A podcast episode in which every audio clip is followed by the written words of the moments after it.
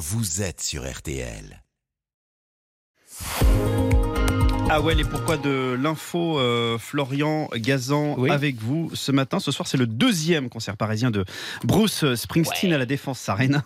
J'y serai. Et vous y Ah, serez. et vous allez nous expliquer pourquoi le boss s'est fait jeter de Disneyland. Et oui, aussi incroyable que ça puisse paraître, et pas hein, quand il était jeune et inconnu, non, non, au moment de, de sa gloire, au sommet dans les années 80. Imaginez le boss foutu à la porte par des employés du parc Mickey. Et tiens, puisque vous avez tout, pourquoi on dit le boss d'ailleurs? Alors ça, ça vient de, de ses débuts quand il jouait dans, dans les bars du New Jersey. Comme à la fin, c'est lui qui allait collecter l'argent pour les musiciens. Il l'avait surnommé le boss, histoire de le brosser dans le sens du poil, vu que c'est lui qui s'occupait de la répartition de l'argent. D'ailleurs, si vous le croisez un jour, ça peut arriver, je vous préviens, Bruce Springsteen déteste ce surnom. Ouais, Voilà. alors mes chances de le croiser sont assez maigres, mais je note quand même. Donc, pourquoi Springsteen s'est fait euh, mettre dehors chez Disney? Eh ben, ça se passe au moment de la tournée Born in the USA.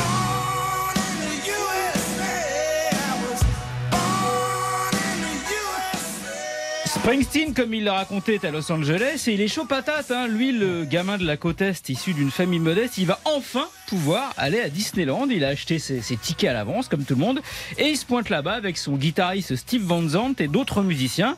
Ils rentrent dans le parc et ils ont à peine le temps de faire 10 mètres que des agents de sécurité se pointent et les interceptent. Et parce qu'ils les ont reconnus? Eh ben non, parce qu'il porte un bandana, figurez-vous. Et c'est quoi le problème? Eh ben, il se trouve qu'à l'époque, à Los Angeles, il y a une terrible guerre des gangs entre les Crips et les Bloods pour obtenir la suprématie sur le marché du crack. Mais quel rapport avec le boss? Bah, le rapport, c'est que le signe distinctif de ces gangs, Marina, c'est justement le bandana, bleu pour les Crips et rouge, comme celui Ouais. de Springsteen, pour les Bloods.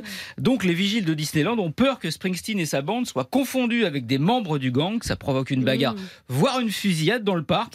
Ils leur demandent donc gentiment d'enlever leur bandana. Sauf que Steve Van Zandt, le guitariste, refuse. Et pour cause, il le porte en permanence depuis des années sur sa tête pour planquer sa calvitie naissante. Par solidarité avec son pote, Bruce Springsteen refuse aussi. Et donc, ils sont accompagnés à la sortie du parc. Voilà, Springsteen traitant Mickey de fasciste, hurlant aux vigiles d'aller se faire foutre, et prévenant que pour la peine, ils iraient à Knott's Berry Farm, un autre parc d'attractions. En gros, si on était en France, le boss aurait hurlé On se casse, et pour la peine, on va au parc Astérix. Où il aurait fait un assurance Tourix. hein, Ah sans oui, doute, hein. oui.